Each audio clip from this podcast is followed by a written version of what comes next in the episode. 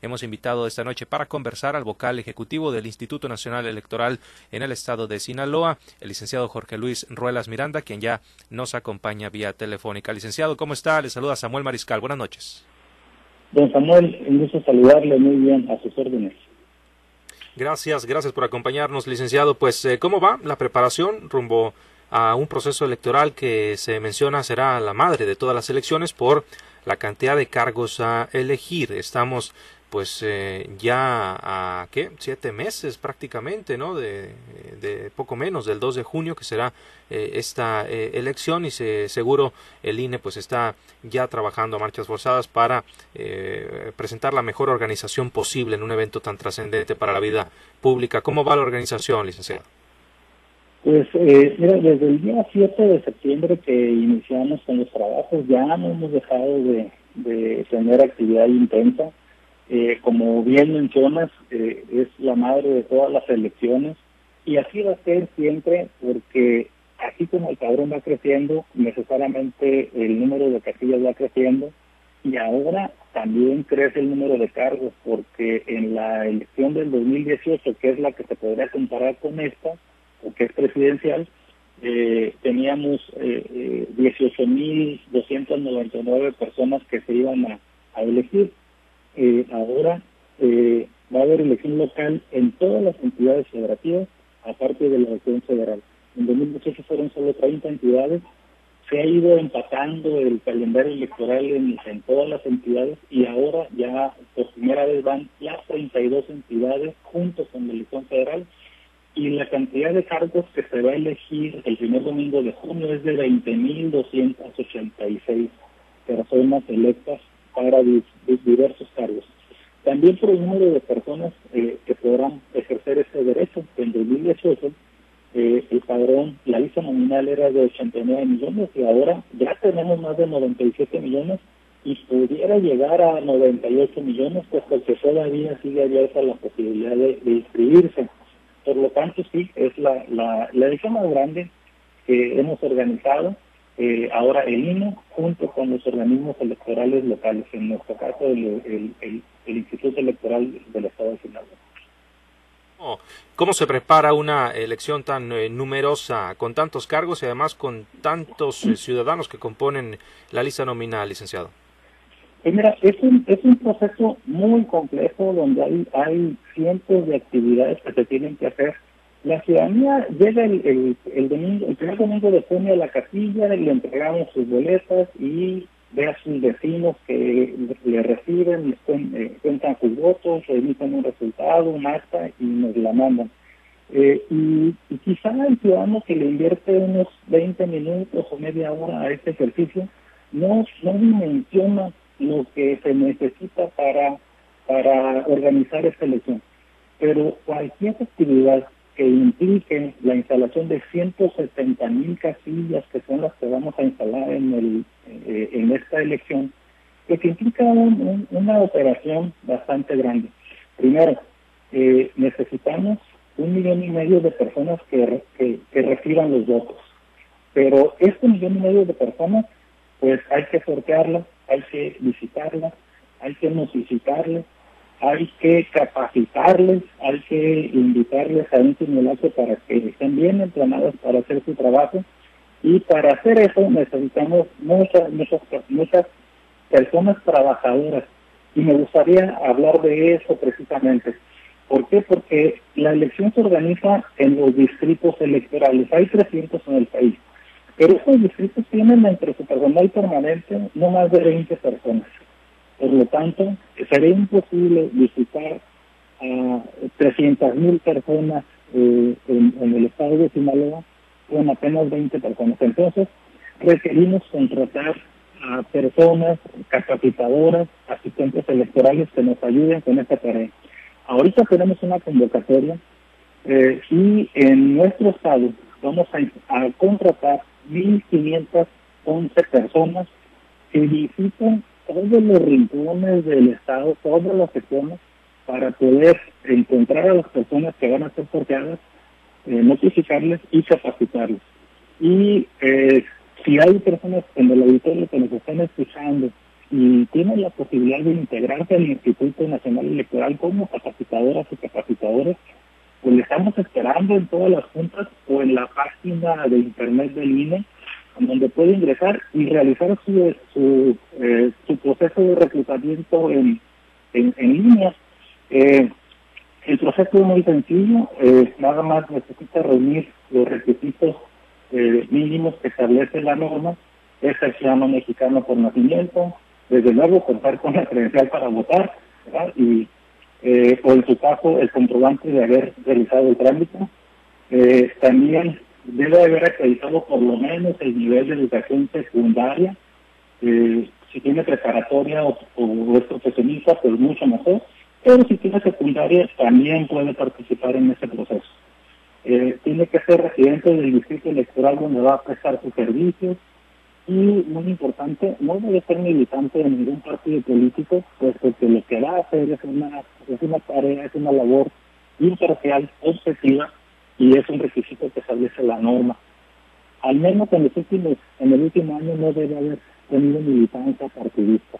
Eh, no debe ser representante de ningún partido tampoco ante los órganos del, del instituto en los últimos tres años y llenando su solicitud integra sus documentos y desde luego que puede participar. Estas personas van a recibir un salario, las que, las que sean seleccionadas y contratadas, van a recibir un salario eh, alrededor de 12.700 pesos mensuales. Porque hay personas que eh, en este momento tienen unos meses y nos pueden dedicar y quieren conocer cómo se organiza una elección desde el principio, pues ahí está abierta la posibilidad. Eh, la convocatoria es el 28 de noviembre, así que esperamos que muchas más personas se. Bien. Son entonces supervisores, capacitadores y asistentes los que están eh, buscando en estos momentos, ¿verdad, eh, licenciado? Ya nos decía, el, ¿el salario es el mismo para los tres cargos? No, capacitador asistente electoral son 12.700 pesos. Eh, hay que fijar los impuestos nada más, los impuestos que determinen la miscelánea fiscal del año que viene. Y los, los supervisores tienen un, un ingreso un poco mayor. Déjenme, déjenme ver la cantidad exacta, son 16.500 pesos para, los, para las personas supervisoras electorales. Bien, pues suena, suena atractivo, ¿no? Eh, más allá que sea un empleo eh, o un contrato eh, temporal, por llamarlo de alguna manera, pero además eh, creo yo al currículum le suma bastante el hecho de colaborar con el Instituto Nacional Electoral en un proceso como este. Me voy a otro tema, licenciado. ¿Cuántas casillas se están planteando instalar en este proceso que se avecina? Bueno, a nivel nacional vamos a instalar 170 mil casillas. En el estado de Sinaloa eh, tenemos proyectado instalar eh, alrededor de 5.160 casillas. Eh, hay que considerar que esa cantidad no se ha definido, las se aprobarán en los conceptos digitales el año que viene, los primeros meses, porque depende del número de personas que al final recojan tramitan y recojan su credencial y, el proceso de credencialización vence el 22 de enero, así es que todavía no se definido, pero estamos hablando de alrededor de 5.100 casillas en el estado de Sinaloa y 170.000 a nivel nacional. Y con base, con base en esta cantidad de casillas y en el eh, padrón o la lista nominal, licenciado, ¿cuál sería la expectativa en cuanto a participación para este próximo proceso? Híjole, es, fíjate que esa es una pregunta bien complicada porque nosotros preparamos la fiesta para todas las personas electoras. Nosotros tenemos, eh, eh, enviamos una boleta a, a, cada casilla, una boleta para cada persona escrita. Y si en una sección electoral hay 800 personas o, o 500 personas, mandamos esa cantidad de boletas porque debemos garantizar la participación de toda la ciudadanía inscrita en la lista nominal. Ahora, si, si hablamos de lo que ha sucedido en las elecciones en los últimos años, eh, no sabemos que no siempre vota el 100% de las personas por la razón que sea, porque algunos no pueden o porque algunos no desean hacerlo en esta ocasión. Eh, y, por ejemplo, si lo comparamos con la última elección presidencial de 2018, en esa elección votó 6 de cada 10 personas en la lista nominal, el 63%. Eh, la mayor cifra de participación que yo recuerdo es la de 1994, también era una elección presidencial. Ahí tuvimos cifras del 78% a nivel nacional, es decir, casi 8 personas de cada 10 acudieron al llamado de las urnas. Nosotros esperamos a todas las personas, sin embargo, sabemos que no siempre es posible eh, que, que todas participen. Ojalá y la mayoría lo quiera hacer esta vez. Bien, pues estaremos muy pendientes del proceso, licenciado. De mi parte sería todo por el momento, pero vamos a ceder los micrófonos porque mis compañeros también tienen algunos planteamientos para usted. En los mochis está Manuel Hernández. Manuel nos acompaña el vocal ejecutivo del INE en Sinaloa, Jorge Luis Ruelas Miranda. Exactamente, gracias eh, Samuel. Eh, licenciado, ¿qué tal? ¿Cómo está usted?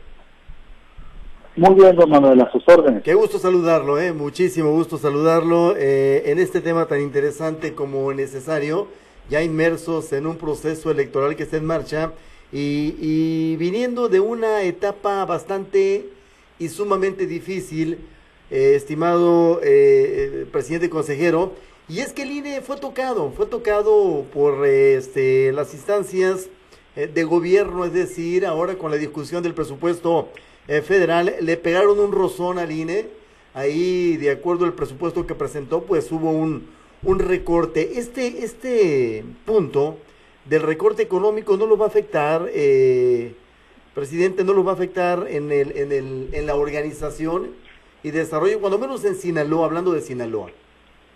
Mira, siempre afecta un recorte presupuestal, sin embargo, eh, en el Estado de Sinaloa no estamos previendo ninguna afectación. ¿Por qué? Porque el presupuesto que el INE solicitó al, al, a la federación eh, fue el presupuesto para todas las actividades del proceso y fuera del proceso de todo el año 2024. Es decir, la elección eh, se, va a llevar a cabo en el mes de junio y nosotros seguimos con actividades hasta el mes de diciembre. Entonces, eh, una vez nuestras autoridades centrales determinen dónde va a ser la aceptación y qué actividades podrían ser aceptadas, seguramente, yo, yo casi lo puedo asegurar, ninguna actividad de proceso electoral va a ser afectada por este recorte. Ahora, también hay que explicar que eh, aunque se anunció un recorte de 5 mil millones de pesos, eh, la mayor parte de 5 mil millones de pesos, la mayor parte de esta cantidad era la previsión para una consulta, porque la ley establece posibilidad de que se lleven a cabo consultas y las organiza el Instituto Nacional Electoral. Para, esa, para ese rubro estábamos considerando alrededor de 3.500 millones de pesos. No vemos, ya casi está por vencer el plazo para la solicitud de consultas y no hemos escuchado ningún ninguna noticia, ningún rumor de que alguna de, las, de, los grupos que tienen la facultad de solicitarlo lo vaya a hacer. Si no se lleva a cabo ninguna consulta, como parece que va a suceder, entonces ya esos 3.500 millones no los referimos eh, quiere decir que el recorte se reduciría a un poco más de mil millones de pesos. Y seguramente nuestras autoridades centrales encontrarán la manera de asignarlo a tareas que consideren menos prioritarias. Seguramente ninguna de proceso electoral. Así es que la jornada electoral se va a llevar eh, pues con todo lo que se necesita para que salga bien. Bien, exactamente. Ahora, eh, estimado presidente consejero, el calendario electoral está está ahorita más eh, vigente que nunca. El eh, próximo domingo ya deberán de empezar algunos partidos eh, pues con sus precandidatos y precandidatas en esta precampaña que se va a iniciar. ¿Cuál es el calendario electoral? ¿Qué lo que tenemos en puerta principalmente? Bueno, como bien lo, lo mencionas, a partir del día 20 de este mes inician las precampañas. Eh, estos son procesos internos de los partidos políticos para seleccionar candidatos y candidatas. Lo que estamos viendo nosotros, aunque para muchas personas les llaman candidatas o candidatos, no son las personas registradas como tales. De este proceso interno, en el mes de febrero, del 15 al, 23, al 22 de febrero, va a darse el registro de candidaturas ante el Instituto Nacional Electoral Después de eso, eh, a partir de los eh, pues, finales del mes de febrero, primeros días del mes de marzo, empezarán las campañas electorales. Eh, y dice la ley que durarán 90 días y deben de concluir tres días antes de la jornada electoral. Entonces, eh, ahorita estamos en un, en un por iniciar el proceso de selección interna. ¿Cuál es la diferencia entre esa selección interna o pre-campaña? Que los actos y los llamados que hagan las personas aspirantes deberán ser dirigidas a sus militantes y no necesariamente al público en general. ¿Por qué? Porque se trata, el objetivo es conseguir una candidatura y no conseguir una gubernatura, una diputación o una presidencia. Este es el objetivo de las campañas electorales, es decir, cuando ya cada uno de los partidos o de, los, de las coaliciones, en su caso que se registran, eh, ya han decidido quién va a ser su abanderado o abanderada, y entonces sí empieza la contienda y la posibilidad de promoverse ante el público en general. Eh, básicamente son es, es la diferencia entre un ejercicio y otro.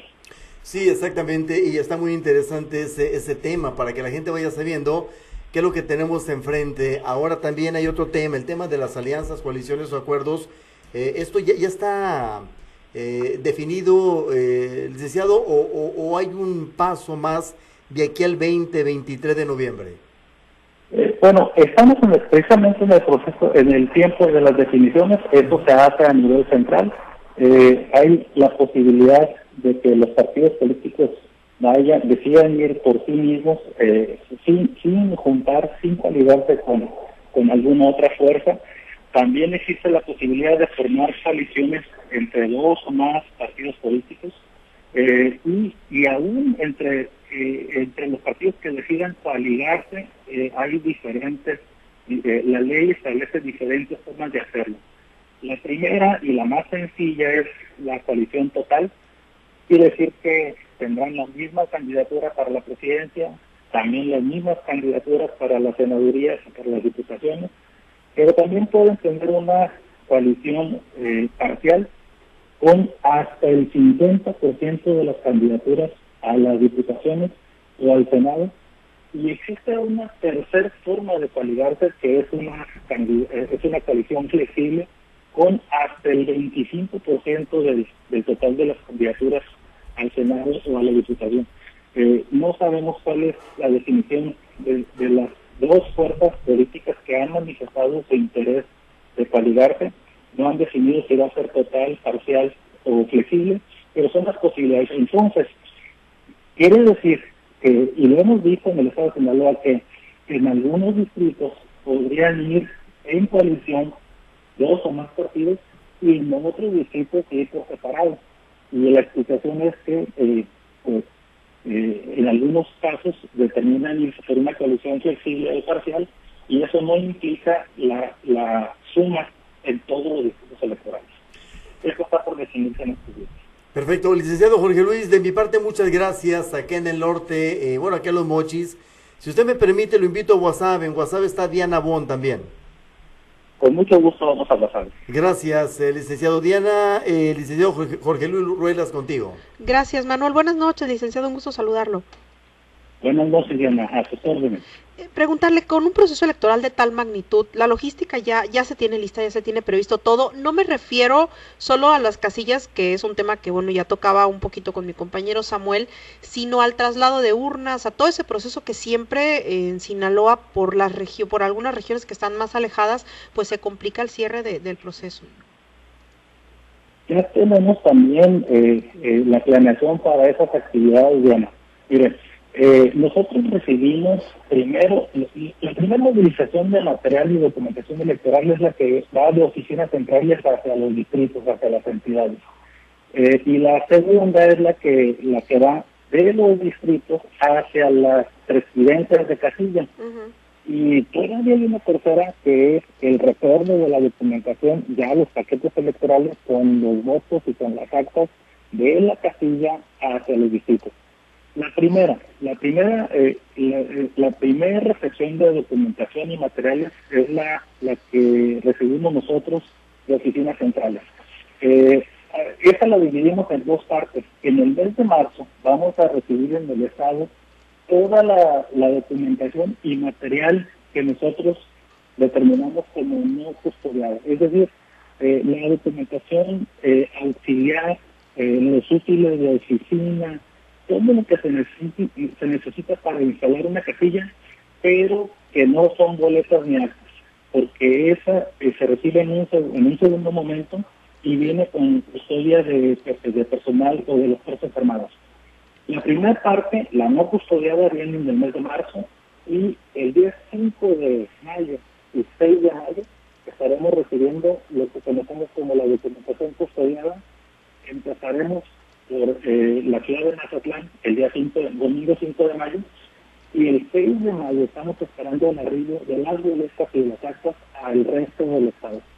Eh, y bueno, este, esa logística ya la tenemos también calculada, nada más falta que se produzca y se nos la envíen, pero ya estamos esperando también que eso Hablando del capital humano para toda la planeación que, que me está platicando, que nos está compartiendo, ¿están teniendo complicaciones para, para pues reunirlos, para que se interesen en este proceso?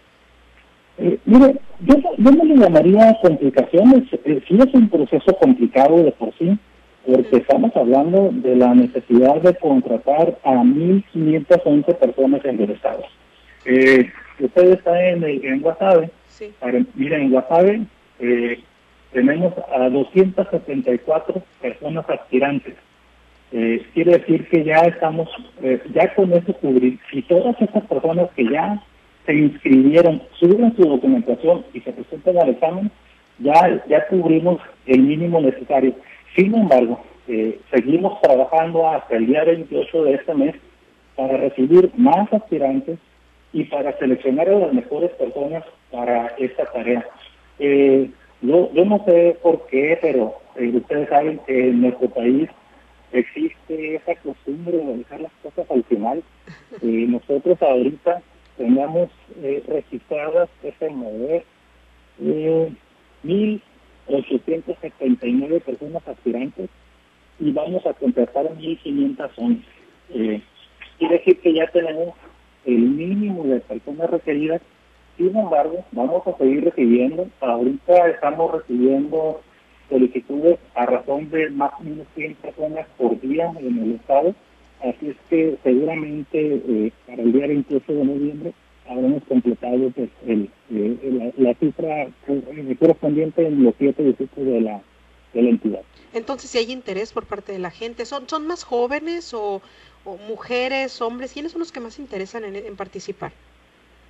ahorita todavía no tenemos esas, esas estadísticas porque se están escribiendo en los distritos y todavía no han sido convocadas al examen.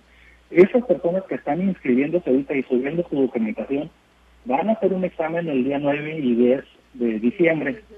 Después del examen, las, las más altas calificaciones van a ser convocadas a una entrevista para ser supervisoras electorales. Eh, la entrevista se llevaría a cabo la, la, la primera quincena de diciembre, después del examen, y en el caso de, de las personas capacitadoras se van a entrevistar en el mes de enero.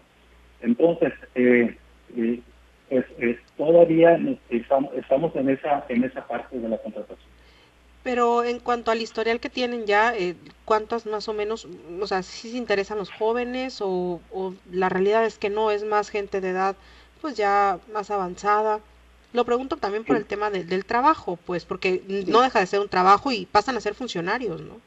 Es un trabajo, es un trabajo intenso, es un trabajo muy interesante, pero que exige, que exige mucha disposición. Eh, ¿Por qué? Porque mire, estas personas van a depender de los horarios de las personas. Van a ir a visitar a, a, quienes, salir, a quienes salgan sorteados y, y si no lo encuentran, eh, cuando el familiar nos diga que, que tal persona la encontramos a las 8 de la noche, hay que ir a las 8 de la noche. Si nos dicen que solo la encontramos el fin de semana, habrá que visitar el fin de semana. Entonces es, es, un, es un trabajo interesante, pero también de mucha responsabilidad. Y tenemos personas estudiantes, jóvenes estudiantes que, que quieren hacer currículum, que quieren eh, conocer cómo se lleva toda la organización de un proceso electoral y acuden con nosotros y tenemos muy buenos resultados con jóvenes que están bien preparados porque están estudiando, jóvenes eh, universitarios que aprovechan pues eh, e-, estos meses de contratación para conocer el proceso y aparte pues tener algún ingreso eh, ahí para sus, necesidades personales. Muy bien, pues por mi parte es todo, licenciado. Muchas gracias. Vamos a la región del Ebro. Está Carlos Iván. Gracias. Muchas gracias. Carlos, adelante. Gracias. Muchas gracias, Diana. Licenciado, buenas noches. Le saluda Carlos Orduño. Buenas noches, don Carlos. A sus órdenes. ¿Cómo van los candidatos independientes que se registraron en Sinaloa, licenciado?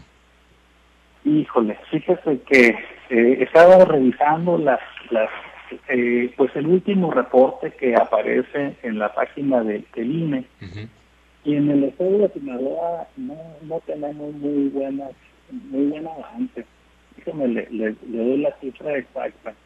Tenemos solo dos candidaturas eh, a la diputación, dos aspirantes a la candidatura independiente en el estado de Sinaloa, una en el distrito 2 y otra en el distrito 5.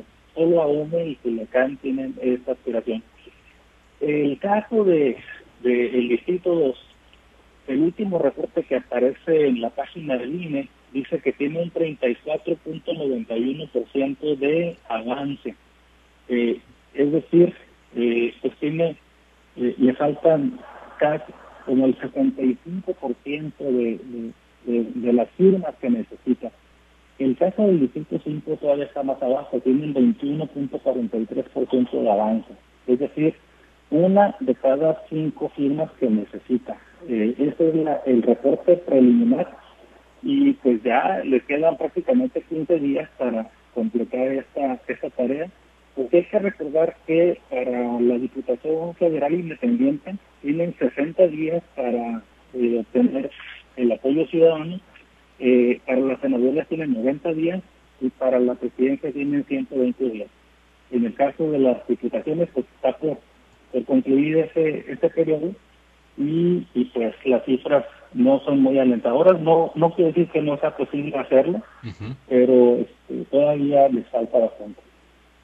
Es em, en, en, en, este, en este caso el, es, es eh, hasta el 3 de diciembre es, cuando se concluye el, el, proceso para la recolección de las firmas, licenciado. Eh, en el caso de las de, de las eh, de las de las aspiraciones a una diputación vence el, el, a finales de este mes. Okay. En el caso de las de las senadurías vence en diciembre o si el 29 de noviembre. De la, de la presidencia de enero. Ok. Y, y en este, eh, es en caso de que alguno este, lograra eh, recolectar pues la cantidad de firmas que, que requieren después de este eh, de este paso, ¿qué seguiría, licenciado? Bueno, si, si logra reunir las firmas que requiere y, y reúne todos los requisitos para ser candidato o candidato, se puede registrar eh, del 15 al 22 de enero en el en el concepto fiscal que corresponde, en, el, en este caso en el 2 o el 5, que es el mismo periodo y de la misma forma que se registran las candidaturas de los partidos políticos, en la, en la misma fecha. Okay. Eh, el, la, la firma es solo uno de los requisitos, los demás requisitos son ser ciudadano mexicano. En la firma los mismos requisitos eh, que tienen todas las candidaturas a la Diputación Federal. Eh, hay, un, elemento que hay que considerar, no solo es la cantidad de firmas, aparte es que eh, hay un requisito que es de distribución de firmas. Por ejemplo, en el caso de, del distrito, de cada distrito hay que considerar cuántas secciones tiene el distrito y debe tener por lo menos el 1% de firmas en, en cada una de la mitad de las secciones si un distrito tiene 300 secciones, debe tener por lo menos presencia o apoyos en la mitad de esas secciones que serán 150. Entonces es cantidad de firmas, 2% de la lista nominal y aparte presencia en más o menos la mitad del distrito. Reuniendo estos requisitos y los y los que, los que a las demás candidaturas de los partidos políticos se registran en el distrito correspondiente. Licenciado, ¿han recibido algún tipo de denuncia de manera formal por eh, algún tipo de presunción de delito electoral en, eh, ya que inició el proceso? Mire, eh, en el caso de denuncias por delitos electorales, no se reciben en el Instituto Nacional Electoral. Yo creo que es muy complicado para la ciudadanía comprender el, cómo es el entramado de la justicia electoral. Existen instituciones de la Fiscalía para eh, especializadas para perseguir los delitos electorales. Eh, lo que se recibe en el Instituto Nacional Electoral son las denuncias, pero no sobre delitos, no por delitos, sino por faltas administrativas a la ley electoral, eh, que pueden cometer pues algunas algunas aspirantes de partidos políticos. en este caso, no hemos recibido denuncias de ese tipo y desconocemos si se han presentado en la fiscalía. El tema de la credencial y los eh, tiempos para solicitarla, para ir por ella, ¿todavía este, están vigentes, licenciado? Todavía, y qué bueno que me pregunta esto, porque eh, el día 22 de enero vence el plazo para, para hacer cambios de domicilio, para hacer correcciones de datos, para inscribirse en el padrón electoral. Esto incluye a las personas jóvenes que tienen ahorita 17 años, pero que el día de la jornada electoral o antes van a cumplir 18, eh, ya pueden acceder a, los módulos. De hecho, deben hacerlo porque el día 22 de enero es el último día para hacer ese tipo de movimientos. Quiere decir que todas las personas, todos los jóvenes que van a cumplir 18 años en, febrero, marzo, abril, mayo, ya, ya, ya les estamos esperando y, y, creo que creo que están muy interesados. Mire, nosotros en el Estado de hemos atendido a 4.105 personas de 17 años que ya solicitaron su credencial. Desde el 1 de septiembre hasta el 12 de noviembre, que es el periodo que tengo, eh, eh, empezamos el 1 de septiembre, y ya 4.000 jóvenes de 17 años que cumplirán 18 antes de la jornada ya Entonces, eh, si hay alguien que nos está escuchando y va a cumplir 18 años, ya puede ir ahorita, aunque tenga 17, llevando sus documentos, que es eh, una identificación oficial, que puede ser la de la escuela, o acta de nacimiento y un comprobante de domicilio, y le, hacemos el trámite para obtener su credencial para votar. El 22 de enero es el límite para este tipo de trámites. Em, en en el marco pues de la muerte del magistrado eh, licenciado aquí, pues que bueno, una de las cosas que eh, se logró pues es que el casillero del, eh, del donde viene el, el, el, sexo de la persona pudiera este poner marcarse como una X aquí en Sinaloa este se han eh, ha, habido casos de personas que pues, no quiera que se le marque ni como hombre ni como mujer, sino como una persona no binaria o este con, con el, en, el caso de, la X, licenciado. Sí, sí tenemos, eh, en el caso de Sinaloa, el último reporte que yo tenía era de tres personas eh, que, que no, que eh, pues pidieron que no se, se registrara ni como hombre ni como mujer, sino como una persona no binaria y en este caso, en la credencial aparece una X. Tres personas en Sinaloa. Para quienes quieran este, que así aparezca en su credencial, tiene que su acta de nacimiento tiene que eh, traer precisamente que eh, es una persona no binaria o no licenciado. No, no, no, no es necesario. Sí, sí lo puede llevar, pero no es necesario porque eso eh, se atiende con la manifestación de la persona de hecho, es una pregunta que se le hace en el módulo a cada persona que hace un trámite y quien nos diga que, que se considera no binaria, eh, con, solo, con su manifestación es suficiente para que su credencial aparezca como persona no binaria. Muy bien. Pues muchas gracias, licenciado. Le agradezco mucho la oportunidad de platicar. Vamos a regresar con Samuel Mariscal. Buenas noches. Buenas noches, don Carlos. Muchas gracias, gracias Carlos y gracias a usted, el licenciado, por eh, atender esta entrevista. Procesos importantes los que encabeza eh, el INE y la propia ciudadanía que conforma al Instituto Nacional Electoral. Seguiremos muy al pendiente siguiendo la huella a cada una de estas eh, etapas que, pues bueno, terminarán el 2 de junio con, con esta gran elección, licenciado. Muchas gracias. Muchas gracias, don Samuel. A la orden. Un saludo al auditorio.